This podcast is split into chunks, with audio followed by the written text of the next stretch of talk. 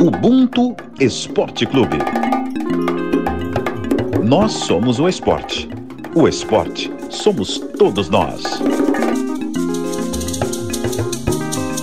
Eu sou Gabriela Lohan, sou atriz, e Ubuntu para mim é o sou porque você é. Nós somos plurais, seres plurais, e eu não conseguiria ser humano sozinha. Eu preciso de todos que vieram antes de mim, de todos que estão aqui comigo e de todos que virão também. É a diversidade, a pluralidade, é entender que somos diferentes, mas somos seres humanos e diversos. E a diferença é a beleza que nos carrega enquanto espécie. O Ubuntu, para mim, é poder encontrar diversos amigos, diversas pessoas completamente diferentes de mim e ainda assim encontrar pontos em comum. E ainda assim entender a diferença e respeitar a diferença. Porque a diferença é o que é o nosso ouro. O Ubuntu para mim é ser quem eu sou na minha diversidade, na minha interseccionalidade e poder encontrar afeto e aquilombamento dos meus semelhantes. Fala galera, o Ubuntu Esporte Clube está no ar. Eu sou Rafaela Serafim, editora de mídias audiovisuais da Globo. A definição de Ubuntu que acabamos de ouvir é da atriz, palestrante, influenciadora digital e transfeminista Gabriela Lohan. Obrigada, irmã. Hoje, para conduzir essa resenha comigo, a minha presida Michele Gama, produtora de reportagem do Esporte da Globo.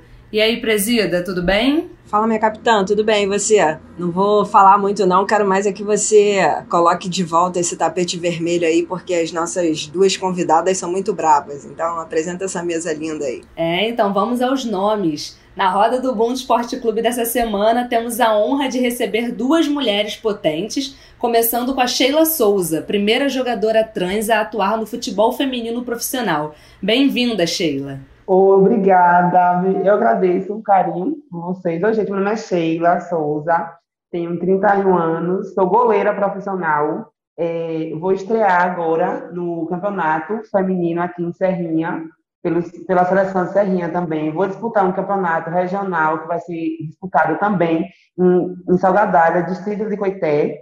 Fique à vontade, porque hoje vocês vão saber a história de Sheila Souza no futebol feminino aqui no Brasil. Quem sabe do mundo também, né? Do mundo já, já é do mundo. Exatamente, é o que a gente quer.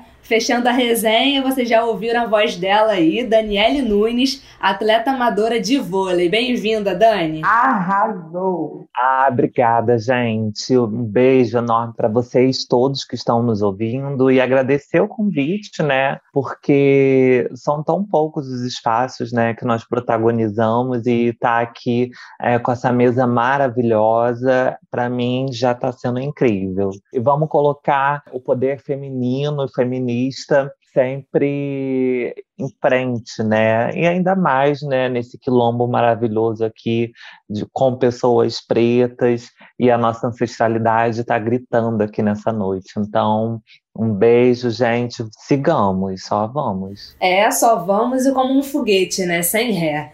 Bom, galera, a pauta de hoje é visibilidade trans. No dia 29 de janeiro é celebrado o Dia Nacional da Visibilidade de Travestis, Transsexuais, Transgêneros e Não Binárias, instituído a partir de 2004, ano em que pessoas trans e travestis foram a Brasília pela primeira vez em ato organizado especificamente para lançar a campanha Travesti e Respeito no Congresso Nacional.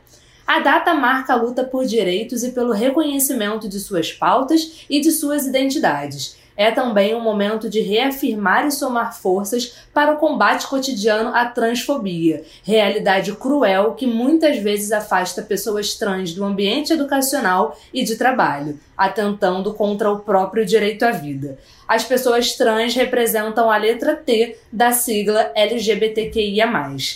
Dani Sheila, a gente quer começar ouvindo a história de vocês. É, queremos saber como começou a relação de cada uma com o esporte e como foi essa trajetória até aqui. Comecei com 12 anos, eu comecei com handball e eu estudei em escola religiosa, na né, escola de freira, e, e, isso é muito significativo porque era um ambiente que tinha tudo para dar errado, mas o handball me salvou, porque eu nunca fiz terapia em divã. Eu fazia terapia sempre nas quadras. né? Então, ali era onde eu socializava, né? Ali era onde eu é, conseguia ser quem eu era, conseguia ser admirada, né? Porque desde muito nova eu já sofria LGBTfobia. E anos mais tarde, começando o meu ativismo, eu percebi que eu não era convidada para ir na casa das minhas amigas, das minhas colegas de escola, exatamente por conta disso. E uma outra é, informação importante também é dizer que eu não fui abortada pela minha mãe, porque jovens trans, né, com 12, 13 anos, são expulsos de casa é, exatamente por ser quem são. E por que, Dani, você chama de aborto e não expulsa? Porque geralmente quem é contra o aborto seguro são fundamentalistas e, na sua maioria, religiosos. E eles acabam tirando crianças do útero familiar e os colocando na marginalidade, né? As colocando na marginalidade. Então, por isso, é, é, importante eu trazer esse relato aqui, porque minha família foi fundamental para que eu chegasse aqui hoje, né? Lutando pelas outras também, por outros, porque existe muita mentira sobre os nossos corpos no esporte. Né? E a gente tem que combatê-las todos os dias, porque é, não é um problema a mulher cisgênera usar doping, né? Quantas vezes a gente vê na televisão as pessoas problematizando o doping, mas as pessoas sempre problematizam a questão da, da suposta vantagem que ninguém ainda comprovou. E, e, se não fosse também por um professor de educação física que eu tive, né, que antigamente lá onde eu estudava era separado, né, meninos jogavam futebol e meninas jogavam handball. Se ele não tivesse me acolhido, talvez também poderia entrar em uma estatística, né, de, de, suicídio ou de uma outra marginalização que os nossos corpos são inseridos pela ausência do Estado, né, pela ausência também das pessoas que se dizem aliadas, porque a omissão também nos mata. E tive a mesma história no ensino médio, também estudei em escola particular, estudei numa escola técnica onde majoritariamente era composta por homens, e quando eu fui fazer o teste pro, pro time, no primeiro dia eu fui chacota. Eu não me lembro ao certo se foram três processos de, de seleção, mas é, no último processo eu chego no horário e vejo o, o técnico, que era um homem branco cis, assim, de meia idade, é, falando alto, só que eu não conseguia ouvir que ele falava com os meninos e com as meninas que treinavam lá, que era misto na época. Eu, na época, estava no masculino. E no dia seguinte, ele vira para mim e fala: Olha, eu não gostei da, das atitudes que eles estavam tomando com você. E falei para eles que a única vaga garantida que tinha era a sua. Se eles quisessem continuar, eles teriam que te respeitar. Então, assim, quantas crianças têm esse acolhimento na escola? Quantas crianças trans, quantas crianças LGBTs, né? A gente ouve relatos de meninas que foram impedidas de jogar bola, de meninos que foram impedidos de jogar vôlei, handball, porque é, esses esportes tinham uma característica de gênero, né? Então, esse foi um resumo de como eu é, iniciei a minha vida na prática esportiva. Foi pelo handball e depois eu achei melhor é, estar no vôlei. Já o meu, minha história já é um pouco mais complicada do que a da Dani. Eu odiava jogar futebol. Odiava, porém, minha mãe e meu pai só teve eu e meu irmão. Meu irmão é aquele, é aquele hétero bem raiz. Então, ele sempre gostou de ir com os amigos pro campo jogar bola. E só que meus pais perceberam que eu era diferente de meu irmão. Aí começou a forçar, colocar na minha rotina diária, eu ir jogar bola com meu irmão. No intuito deles, eu iria futuramente virar homem. Então, eu comecei a ir jogar bola com meu irmão. Aí eu, comecei, eu aprendi a jogar, porém, comecei a jogar até melhor que ele. Aí é, fui crescendo e a, me apegando mais ao futebol. Amo vôlei, assistir vôlei, amo. Mas eu, é, eu seria jogadora de futebol de, a qualquer custo, porque eu comecei, eu me apaixonei pelo futebol. E até então, quando chegou meus 16 anos, eu falei assim, gente, eu não posso fazer algo porque alguém quer. Eu tenho que fazer porque eu quero. Então, eu, não, eu quero continuar jogando futebol, porém no feminino. Aí eu conheci um, um, no colégio, eu conheci umas meninas que jogavam futsal. Aí me convidou para treinar com elas. E a partir dali eu comecei a jogar futsal. Porém, eu não consegui é, disputar os torneios amadores que aqui existiam por conta da fisionomia masculina. Quando cheguei aos meus 21 anos, foi quando começou o período de transição. Eu fiz a transição e, por minha genética ser tão boa, é, a minha aparência feminina ressaiu rápido, porém já era uma pessoa bem feminina. Foi quando surgiu a lei que os cartórios civis teriam é, como fazer o registro civil de, de, uma pessoa trans ou travesti com, com, seu, com seu nome de gênero. Aí eu fui fiz a, o meu humanidade, o meu registro e logo fui no RG. E aqui na minha região, eu fui a primeira trans a conseguir o registro em cartório civil em toda a região aqui cisaleira da, da, do, do interior onde eu moro. Então, foi a partir daí, com o meu RG, eu comecei a disputar os torneios amadores. É, em meio a esses torneios, eu conheci a seleção, o treinador da seleção oficial de Serrinha, então, ele me convidou a participar de um treino preparatório para o Campeonato Baiano em 2019. Ainda não consegui disputar o Campeonato Baiano, o Campeonato Baiano em 2019, porque a liga não estava preparada ainda para receber uma pessoa trans. Aí teve aquela burocracia toda. E também eu não estava com documento com foto ainda. Uma, o, o, principal motivo de eu não ter disputado o Campeonato Baiano foi por eu não ter o, o meu, o, o, meu, o meu RG não ter chegado na data que pudesse fazer a inscrição para o Baiano acabando disputando. Nesse meio termo foi onde eu conheci o Desportivo Lusaka, que ele é um, ele é um, o Desportivo Lusaka, é, para você que não conhece, ele é um, um, um, clube acolhedor de pessoas negras, porque ele é um time, é, ele é um time afrodescendente, entendeu? Então, tipo assim, ele acolhe todo mundo, mas a maioria das atletas dele são negras, e o diretor me convidou para fazer um, uma live com uma, com uma jogadora. Eu fiz essa live, no meio dessa live, o presidente do clube me convidou a fazer parte do elenco. Aí eu, disputei, aí eu joguei o, é, o ano 2020 todo com, com o Lusaka. O meu jogo oficial mesmo, que o mundo soube que tinha um atleta, um atleta trans no futebol no Brasil, foi um jogo no dia 23 de dezembro que eles fizeram um amistoso contra, com, é, contra um, um, um, time de um, de um, professor bem conhecido aqui da Bahia. Eles fizeram esse jogo é, justamente para poder me lançar no futebol feminino. E a partir daí, pronto, o, muitos, recebi vários convites do, do, de clubes, de treinadores, é, com curiosidade de, de, conhecer minha história. Gravei inúmeras entrevistas para in, é, inúmeras emissoras. Mas, assim, é, o esporte, para mim, hoje, ele foi o meu psicólogo oficial. Porque, tipo, eu nunca tive apoio familiar. Meu pai, minha mãe, nunca deu aquele apoio, nunca deu aquele incentivo. Hoje eu estou no auge, graças a Deus, por, por conta própria, por eu querer estar ali. Tipo, eu e você, como trans, é uma vitória muito grande de estar onde nós estamos hoje, por conta que existem muitas mulheres héteros que queriam chegar nesse espaço, mas por não ter capacidade técnica, não está, mas não por, por a gente por, por ser um hétero. Porque o povo é, hoje ainda fala, ah, uma mulher não está jogando no feminino, mas tem duas trans jogando no, no, feminino.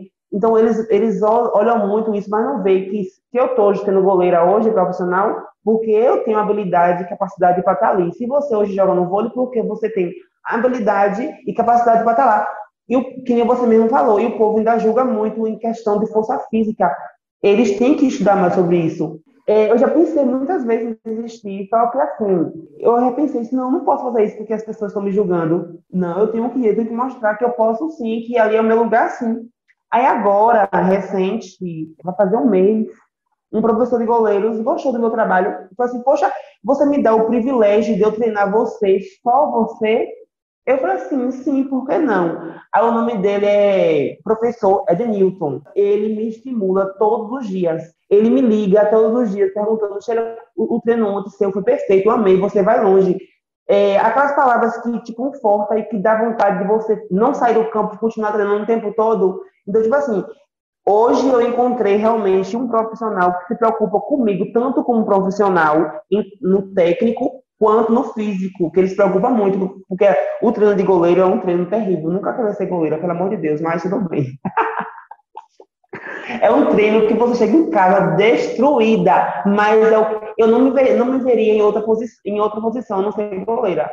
Então, assim, é, eu fico muito triste, porque eu queria compartilhar essa história de vida que eu estou vivendo hoje com meus pais, só que eles não me oportunizam de fazer isso. É tanto que eles não falam comigo já há muito tempo. Então, isso para mim, é, tipo, às vezes eu chego em casa do treino, com esperança de, de ligar para minha mãe, meu pai, e falar assim: Poxa, meu treino hoje foi bom, meu treino hoje foi ruim, hoje me, é, tô cansado Sabe assim, tipo, pra contar a minha história do treino, eu não tenho ninguém. Então, tipo, quando eu chego em casa, é eu, meu celular e as paredes. Sempre foi assim. Então, tipo assim, eu, eu fico muito feliz de encontrar, é, de conhecer Dani, por, por, por ser um, um, uma história linda e por seus pais te dar esse maior apoio. Isso é muito. Tipo, é a mesma coisa de estar me apoiando, entendeu? Eu me sinto muito honrada com isso. Fico muito feliz em estar aqui contando minha história para vocês também. E breve você vai me ver na seleção brasileira, que eu sou dessas e pode ter certeza que eu vou levantar minha bandeira aonde eu estiver. Tentar sempre, desistir nunca, jamais.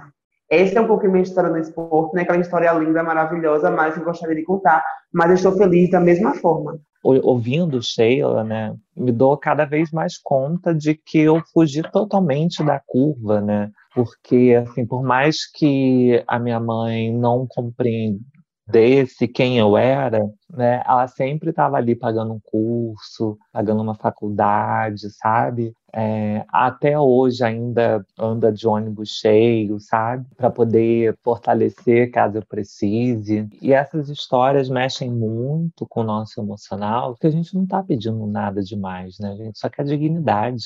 A gente só quer trabalhar, né? A gente só quer estudar, a gente só quer isso. Então, é, não é pedir muito. E eu já cheguei a ouvir de meu pai e da minha mãe que não era para mim ter nascido.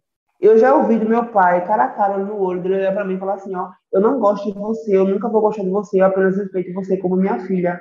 Já ouvi muito isso, então, tipo assim, foram coisas que foram me, que foram me agredindo. Mas hoje eu sempre eu, eu fui bem clara para eles. Ó, oh, diante de, desse menosprezo que vocês estão me dando, eu estou aqui, quando precisar, contem comigo. Só que você ser uma família é você, sem, você sendo um trem sem linha, desgovernado. Você sem família é você sendo uma casa sem alicerce.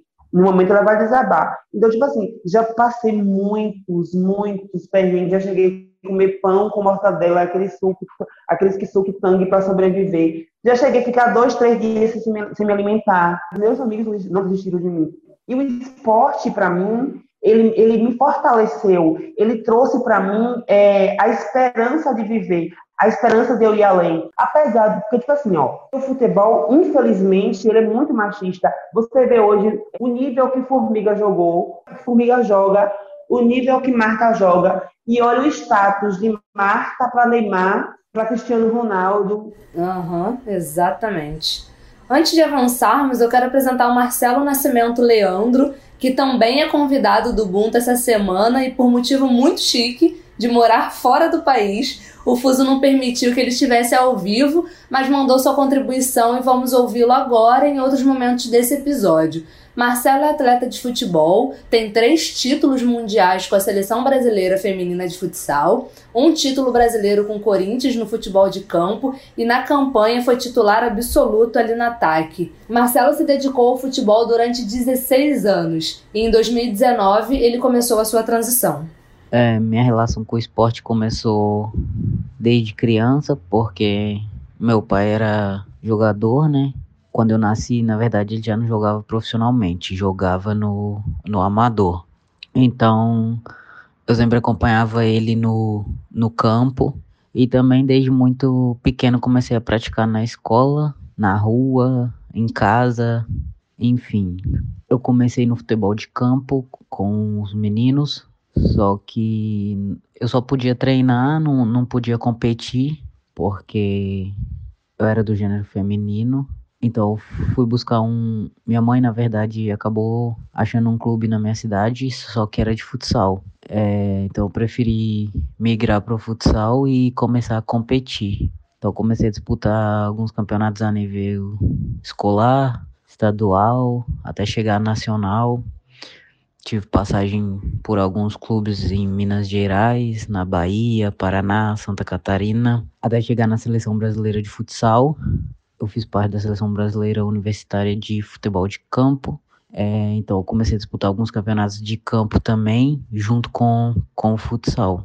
Aí foi no ano de 2013 que eu decidi migrar do futsal pro futebol de campo. Depois tive passagem por alguns clubes de, de São Paulo, como Santos, São Paulo, 15 de Piracicaba, Corinthians. Uma passagem pela Europa, no Spartak. E foi mais ou menos isso. A minha trajetória no futebol até o ano de 2019, no, onde eu estava atuando no Corinthians e decidi é, parar a carreira para começar a transição hormonal. É, aqui no Ubuntu a gente fala muito sobre a importância de ocuparmos espaços, né?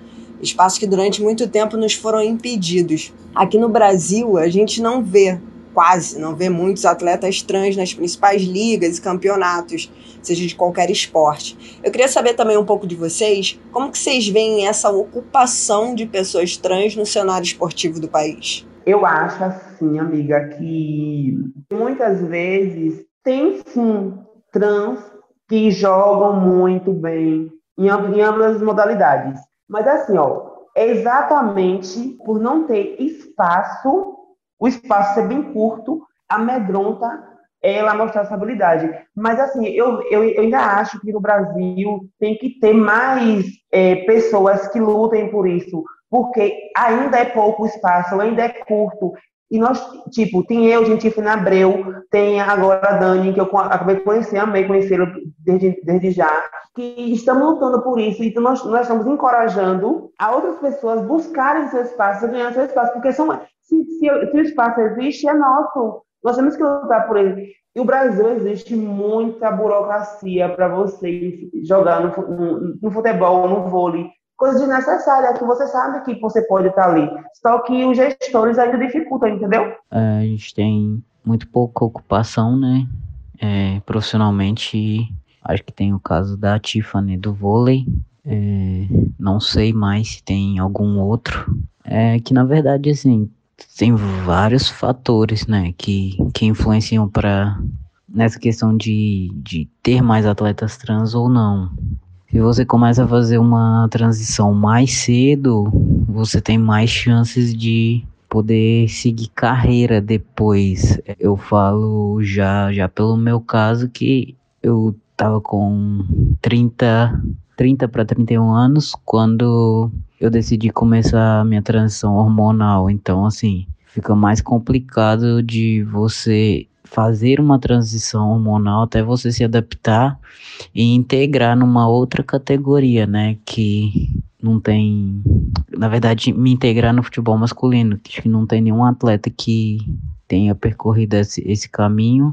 Então, é, não tem muitas referências Hoje eu não, não atuo mais jogando profissionalmente, né? Desde o ano de 2019, quando eu rescindi meu contrato com o Corinthians. Quando eu estava no Brasil, eu cheguei a, a, jogar um pouco brincando com os amigos, algum, alguns jogos amador, mas devido à pandemia também tava muita coisa parada e campeonato assim eu não cheguei a jogar. E no ano passado eu vim, eu vim morar na Espanha Tô na fase ainda de, de fazer, de terminar minha documentação e, e, e, não, não cheguei a jogar aqui não. Talvez quando tenha documentação possa vir a jogar, mas não acredito assim profissionalmente. É, talvez no amador, nos finais de semana, algo assim, competindo, mas mais também de uma maneira lúdica, porque em relação à questão profissional, é, tem muita coisa que pesa. É, a gente sabe que o futebol é um ambiente muito machista, questões mais, vamos dizer, mais da parte médica, né, que tem que fazer uma adaptação na questão ali de nível de testosterona para poder estar tá atuando a nível profissional por questão de doping e por idade também. Eu hoje com 33 para começar seria um pouco mais complicado, né? Para estar tá fazendo essa transição para o futebol masculino. No caso, as federações, confederações dos esportes também não, não, não sabem muito bem como lidar com, com a presença de, de atletas trans nas respectivas modalidades. É um caminho muito complicado porque surgem muitas dúvidas durante esse processo e hum, poucas respostas, como eu disse, das entidades que controlam o esporte em si. Então, eu acredito que o cenário hoje e amanhã e depois de amanhã não vai ser favorável para os nossos corpos porque a gente vive num país contraditório, né? País que mais mata pessoas trans, mulheres trans, né? É o que mais consome pornografia trans. E essas pessoas que perdem o seu tempo, né? Gastam dinheiro público criando projetos de leis inconstitucionais é, não querem que a gente esteja nesses espaços. Quantas pessoas trans vocês veem numa padaria servindo um café, servindo um pão com mortadela, sabe? Quantas pessoas trans vocês veem numa farmácia vendendo remédio, sabe? Então, até avançar a barreira que a gente conseguiu, que Tiffany conseguiu e que você conseguiu, Sheila, é muito difícil. Porque, primeiro, né, é, começa lá atrás, na formação de base. Hoje a gente tem o um exemplo maravilhoso da Maria Joaquina, que é uma patinadora né, trans, que apareceu no Fantástico né, aos 11 para 12 anos, e os pais e ela elas sofreram muito ataque, sabe? Muita fake news. Falaram que o pai estava injetando hormônio na menina, sabe? Sendo que os protocolos de saúde não aconselham nessa idade fazer é, terapia hormonal, apenas uso de bloqueadores.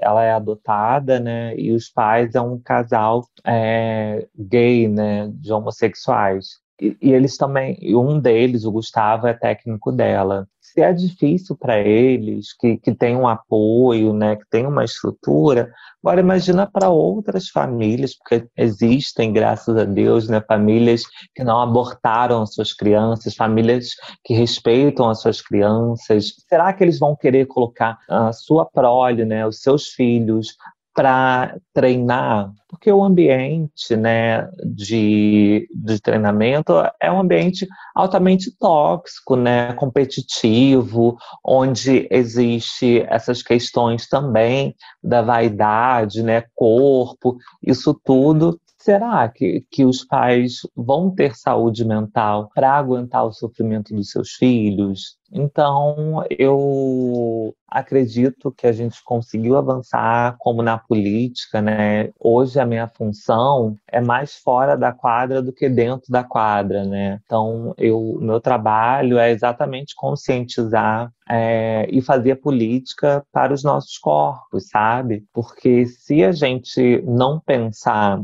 na questão da moradia, na questão da educação, a gente não vai poder projetar que a gente tenha uma Sheila na, na seleção, por exemplo, uma Tiffany na seleção é, de vôlei, é, uma talvez a Maria Joaquina competir. Então, assim, se a gente não criar ferramentas, é, vai ser difícil, mas nada é impossível. Para que o patriarcado, né, seja desmontado, para que o machismo seja desestruturado, né, a gente não vai ter outros nomes cintilando por aí. Até porque a Sheila sabe, né, é muito difícil, né, não é só a parte física, é o psicológico, é, é tudo envolvendo, né, são as ameaças. Se a gente não tem uma quadra decente no nosso local, na escola pública, nos lugares, na, nas praças, né, onde a gente deveria praticar o nosso lazer, se está sucateado, isso não é à toa, é intencional. O, os nossos governantes acreditam que nós, que somos da periferia, só temos a obrigação de ser mão de obra, que nós não temos o direito ao lazer. Né? E quando tem um campinho, ele é dominado por quem? Por homens. Quantos campos de futebol aos domingos você viu vocês viram, né, que estão nos acompanhando, mulheres é, jogando pelada. Não tem, né? E aí agora vamos problematizar para os nossos corpos trans. Quantas mulheres trans vocês veem além daquilo que está no imaginário social, que é nas ruas, por aí? Não tem, né? Então, assim, é, é chato ser pessimista, né? Mas a gente também não pode criar muitas expectativas para uma realidade que todo mundo tem que fazer com que ela mude. Então, assim, se a gente tiver pessoas cada vez mais engajadas, né, é, nos ajudando, a gente vai com certeza daqui a alguns anos ter outras mais atividades físicas, mais categorias esportivas. Mas hoje, né, quem está tendo destaque e ganhando um dinheiro razoavelmente bem, né, são trans brancas, né? Então, além disso, ainda tem o um recorte racial, né? Quantas negras, né, vão conseguir chegar ao alto rendimento. Das 90% né, de pessoas trans que estão na prostituição, 83% delas são negras. É toda a questão da interseccionalidade, né, Dani? Que a gente Exato. acaba esbarrando em vários momentos. A gente fala sempre aqui, né, Rafa? Sim. Nós, como mulheres negras, assim, vocês, como mulheres é, trans, aí a gente entra nesse, nessa conversa também com homens negros de tipo. Não é uma luta de para ver quem é mais oprimido mas é porque a gente precisa se apoiar. Eu não vou só apoiar a Rafa, eu não, eu não vou só apoiar os homens negros, mas é tudo uma luta mesmo, né? Quando a gente fala, por exemplo, de que os brancos têm que ser antirracistas, é porque eles têm que apoiar uma luta que não é deles mas que não é deles e de, de, de, certa forma é também. Então, na verdade, a luta de vocês é a nossa luta e deveria ser da sociedade de uma forma geral, né, Rafa? E vocês tocaram num ponto que eu acho extremamente importante, porque quando nós falamos em pessoas trans no esporte, há dois pontos que sempre são citados: a questão hormonal e a estrutura física. No que diz respeito à questão hormonal, é importante informar que o Comitê Olímpico Internacional já estabeleceu alguns critérios como base para avaliação. No caso de mulheres trans, é determinado um nível de testosterona baixo e ele precisa estar assim por no mínimo 12 meses. Com isso, os hormônios das mulheres trans estarão na mesma faixa de uma mulher cisgênero. Sobre a estrutura física, os argumentos já vão caindo quando observamos que os corpos cisgêneros não são idênticos e que dentro de cada modalidade há muita diferença física entre os competidores. Esses atletas passam por um processo de regulação hormonal, ajustando a taxa de testosterona em seu organismo, o que coloca atletas trans em igualdade de performance a atletas cis. É um processo difícil, longo, e aí, assim, achar que alguém passaria por tudo isso para se beneficiar, para se dar bem no esporte, é, acho que é um mix de má intenção com desinformação, né? Você, eu não sei se você, vocês chegaram a ouvir que relacionaram é, Tandara com Tiffany, porque Tandara foi pega no doping no, nas Olimpíadas e falaram assim. E por que Tandara foi, foi pega no, no, doping, no doping e Tiffany não, sendo homem? Então, tipo assim, foram, foram coisas absurdas que, tipo assim, gente, que você vê que a pessoa realmente não tem conhecimento daquilo. Então, quando você não tem conhecimento daquilo, você não pode abordar nada, tem que ficar na sua, quieta, ouvindo, porque, tipo assim, agora no caso de Bruninha, do, do, do Fluminense, que também foi pegando doping. Então, tipo assim, que as pessoas ainda acham que eu, Tiffany ou, ou Dani deveria ser pego no doping porque a gente é homem, dizendo assim, na, na, concepção deles, entendeu? Então, tipo assim, eu achei muito interessante você ressaltar isso, porque é, foi aí que eu lembrei do caso Tandara. São coisas que, que você percebe assim que, que, que dá, chega da raiva, entendeu? Má intenção, né, na real. E para mim o pior disso tudo é que a gente não tem nas instituições, no caso da Sheila que joga futebol, nenhuma regulamentação ainda, né, nenhuma situação que, que tenha sido de fato um avanço. A FIFA diz que, abre aspas, situações envolvendo a elegibilidade de atletas transgêneros no futebol são avaliadas pelas associações membros da FIFA ou pela FIFA caso a caso, fecha aspas. A entidade que comanda o futebol mundial diz ainda que eventuais casos serão analisados levando em conta questões como histórico médico, níveis de hormônios sexuais, diagnósticos e descobertas, e que isso será avaliado por um médico especialista e, se for preciso, por um painel independente de médicos especialistas em verificação sexual. A CBF segue as determinações da FIFA sobre o tema. A entidade afirma que não existe nos regulamentos esportivos da FIFA, da Comembol ou da própria CBF nenhuma determinação específica sobre o assunto. Na prática, não há nada que proíba e nem que permita a inscrição de atletas transgênero em torneios. Isso não existe, né? Se você não proíbe, não autoriza, você proíbe. Então, assim, hoje a gente não tem nem nas principais instituições é, desportivas nenhuma forma de tratar, de receber a pessoa trans em cada modalidade. Isso, para mim, é uma das coisas mais absurdas, né? É porque é bem simples, né? Não, porque não querem, de fato. E quem entende o mínimo de biologia sabe que nenhum ser vivo é igual ao outro.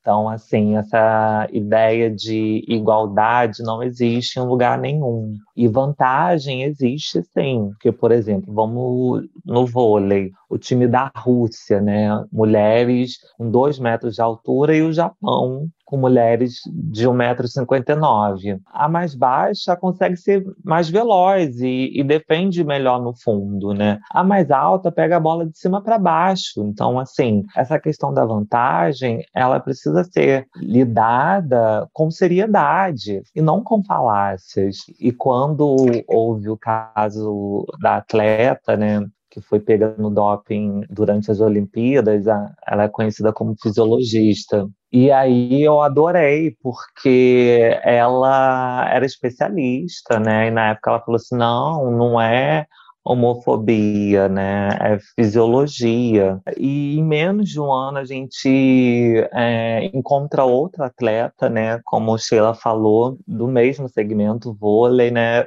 Pega com três substâncias. Se a gente fizesse o, o diálogo como deveria ser feito, de maneira coerente, de acordo com a ciência, a gente não estaria passando por isso. E, e aí a gente ainda tem o desserviço, né, que eu apelidei de Deltan Dallagnol do vôlei, que é uma ex-atleta, é, de vôlei, né? Que as cubanas adoravam usar, assim, de aquecimento. Uma que é arquiteta e mora nos Estados Unidos e hoje Perfeito, ela... com todas essas dicas pegamos, pegamos aqui. Sim, né? E ainda vou dar mais uma. Ela tá na Jovem Pan fazendo comentário político, né? Coisa de Brasil, né? Assim, o melhor roteirista dos Estados Unidos, né, fez aquele filme Não Olhe para Cima, que é exatamente isso que está acontecendo aqui, né? Mas, e ela quer dar palpite, sabe? Ela, ela participou de uma audiência pública sobre esse tema e ela montou um PowerPoint muito do mal feito, que assim, você com Canva gratuito, você conseguiria produzir algo muito melhor e com um monte de mentiras, sabe? Fazendo comparação entre homens cis e mulheres cis, e jogando trans no meio, enfim. Mas por que eu trouxe essa questão? A oratória do, do fascista é convincente, principalmente para quem não quer mudar de opinião. Então, todas as possibilidades que a gente tem de espaço para poder desconstruir, isso a gente precisa estar tá utilizando. E muito se fala também, ah, porque é o XX e XY. Gente, as pessoas intersexo, Existe a síndrome de Klinefelter, existe a síndrome de Morris, que até a própria jogadora Érica Coimbra tem. As pessoas, até que fazem educação física, usam muito o argumento é, que aprenderam na faculdade, mas eles estudaram corpos é, transgêneros ou é, somente corpos cis, sabe? Eles devem ter estudado também o uso de anabolizante em corpos cisgêneros também, até porque alguns, né, até dá aquela dica de amigo, né, assim, para não dizer que, que, são revendedores de, de anabolizantes. Então, é, é, exatamente isso que, que eu quero problematizar. É para falar sobre vantagem, então vamos falar sobre doping, porque no esporte amador não existe controle de, de antidoping mas as pessoas querem exigir padrão COI de uma mulher trans que se prostitui. Como que ela vai fazer exame de sangue todos os meses? Então, assim, é ampliar o espectro, sabe? O esporte amador, diferente do, do de alto rendimento, do profissional, ele precisa ter uma outra pegada, porque a gente está ali para poder se divertir, né? Não é para como uma forma de manutenção da vida, né? Não é como trabalhador. E o, o clube, quando ele contrata uma pessoa trans, ele precisa cuidar dessa parte também é, de exames e não deixar somente nas costas das atletas. Então, todo esse suporte, né, nutricionista, fisiológico, precisa ser é, dado e oportunizado quando se tem é, essas possibilidades de, de adquirir né, uma pessoa trans para o seu time. Mas no esporte amador a gente vê muitas mulheres cisgêneros com fenótipos de que fazem uso do anabolizante. Já vi várias vezes. E, e se vocês forem, é, em algumas competições vocês vão ver de cara e ninguém fala né, de vantagem. Dani, eu queria só pegar um gancho numa coisa que você falou um pouquinho antes sobre algumas pessoas que, é, que se dizem doentes, tudo, mas tem uma questão de que também envolve racismo, de uma galera que usa muito isso como muleta, né? E a gente, só para lembrar aqui que transfobia é crime, queria só passar alguns dados é, coisa rapidinha. É, o Supremo Tribunal Federal determinou, foi em 13 de junho de 2009, que a lei de racismo deve contemplar os crimes de homofobia, lesbofobia, bifobia e transfobia, ou seja, crimes contra lésbicas, gays, bissexuais, travestis e transexuais. Além da lei de racismo, os crimes de homotransfobia podem ser enquadrados no artigo 140 do Código Penal, ou seja, crime de injúria racial. Com a decisão do STF, o Brasil se tornou o 43º país a criminalizar a homofobia, segundo o relatório Homofobia patrocinado pelo Estado, elaborado pela Associação Internacional de Lésbicas, Gays, Bissexuais, Transsexuais e Intersexuais. O Brasil, infelizmente, se mantém na liderança vergonhosa do ranking de país que mais mata pessoas trans no mundo. Em 2020, foram 175 travestis e mulheres transexuais assassinadas a alta de 41% em relação ao ano anterior, quando foram registrados 124 homicídios. O perfil racial das vítimas, como a Dani bem lembrou, também é evidente. Ao menos 78% das vítimas foram identificadas como pessoas negras. É, ou seja, além da violência, o relatório também mostra que a pandemia do Covid-19 piorou essa desigualdade. Segundo o dossiê, cerca de 70% da população de travestis e mulheres transexuais não conseguiram acesso às políticas emergenciais. Aí, muito, muito papo furado do governo, né? Mas o documento também ressalta uma piora na saúde mental desse grupo, ou seja, o número de suicídios aumentou. Esses dados que a gente trouxe são baseados em notícias vinculadas na mídia e fazem parte de um dossiê elaborado pela ANTRA, que é a Associação Nacional de Travestis e Transsexuais. Então, em cima disso, é, Dani e Sheila, a gente sabe que, infelizmente, né, o, os dados sobre as pessoas trans no Brasil são tristes e revoltantes. Mas o Dia da Visibilidade Trans, além de conscientização, também é uma data para a gente cobrar ações, né? Eu queria saber de vocês, para além do esporte, o que, vocês esperam de políticas que possam proporcionar um futuro com mais respeito e igualdade para essa parcela da população? Queria começar por você, Sheila. Tipo assim, diante das coisas decepcionantes que a gente vem tendo, eu creio, eu creio que é, venha a melhorar a cada dia, porque, como você me ressaltou, são índices ridículos que nosso país, infelizmente, lideram e assim, o que eu espero é que nossos gestores, de modo geral, eles dêem uma, olhem com mais carinho o espaço igualitário de cada um. Porque não é por eu ser trans, além de ser trans, negra. Então, assim, é, não por eu ser trans e ser negra, porque não, eu não, porque não ter um espaço igualitário com uma pessoa que, que nem eles mesmos falam de forma irônica, hétero e branco. Acho vergonhoso Então eu espero, eu espero sim melhoras. Tem muita coisa ainda a ser feita para que a sociedade conviva melhor, né? É para que as, as, pessoas que as pessoas trans se, se sintam mais, mais confortáveis dentro da sociedade. Tem que melhorar muito a questão do sistema de saúde é, para pessoas trans, né? Porque a gente ainda vê uma alta taxa aí de, de suicídio e de violência de gênero as pessoas trans necessitam às vezes de, de um acompanhamento mais, mais detalhado, né, sobre essa questão da hormonização, até mesmo na questão psicológica. E eu vejo que ainda tem, é, aí no Brasil mesmo, o pouco tempo que eu tive vivendo aí fazendo a, a minha hormonização, eu vejo que tem muito, muito poucos profissionais nessa área, Alguns que têm são particular e nem todas as pessoas dispõem de recurso financeiro para estar tá, para estar tá realizando alguns procedimentos, né? Questão cirúrgica mesmo aí no Brasil é, é bem complicada. Eu não estou dizendo só no Brasil, sim. Eu acredito que em outras partes do mundo também. A, a, aqui eu estou conhecendo um pouco melhor o sistema de saúde agora. Faz pouco tempo que eu estou vivendo aqui na Espanha. Mas é, tem muita coisa para melhorar como um todo. Ai, já começo com fora Bolsonaro, né? Pronto, não passa mais frio, tá toda coberta de razão. Se errou, Exatamente. passei pano, porque eu nunca percebi.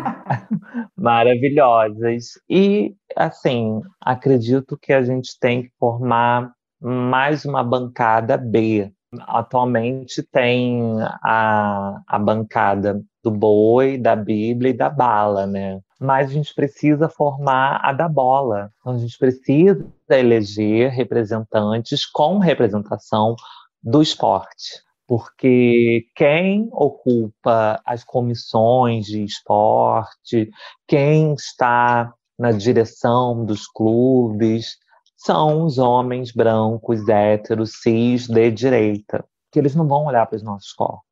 E eu, no meu perfil, coloco política porque a gente precisa desmistificar esse termo, né? Porque política vem de polis, vem de cidade, né? As pessoas preocupadas com o lugar onde mora, né? Com a cidade. E não somente com interesses próprios. E quando se há interesse próprio, a gente precisa denominar como o nome diz: crime, corrupção, peculato, rachadinha, porque o que a gente odeia não, chama, não se chama política. E eles fazem esse trabalho né, de, de demonização da política muito bem, que é para a gente não se apropriar desse espaço que é nosso, a casa do povo. Então, a gente precisa estar tá ocupando esses espaços cada vez mais. A gente precisa começar a compreender o orçamento público, quanto foi destinado para a área do, dos esportes. Por exemplo, a, a LOA, né, que é a Lei Orçamentária Anual aqui do Rio, o governador destinou 12 bilhões de reais para a segurança pública. Aí eu pergunto para vocês, o Rio tem segurança? A resposta é, é meio que óbvia, né? Não. Já para é, esportes, apenas 72 milhões tudo isso que você ressaltou é uma educação. Então, o investimento está baixíssimo. Hoje, você não vê mais um atleta se revelando em nenhuma modalidade. Então, você percebe a carência disso da cultura do esporte, da educação na população, não, não só no estado do Rio, mas no Brasil de um modo geral, entendeu? Exatamente. Eu concordo plenamente com você. Como a falta de políticas públicas também impacta o esporte, né? Exatamente.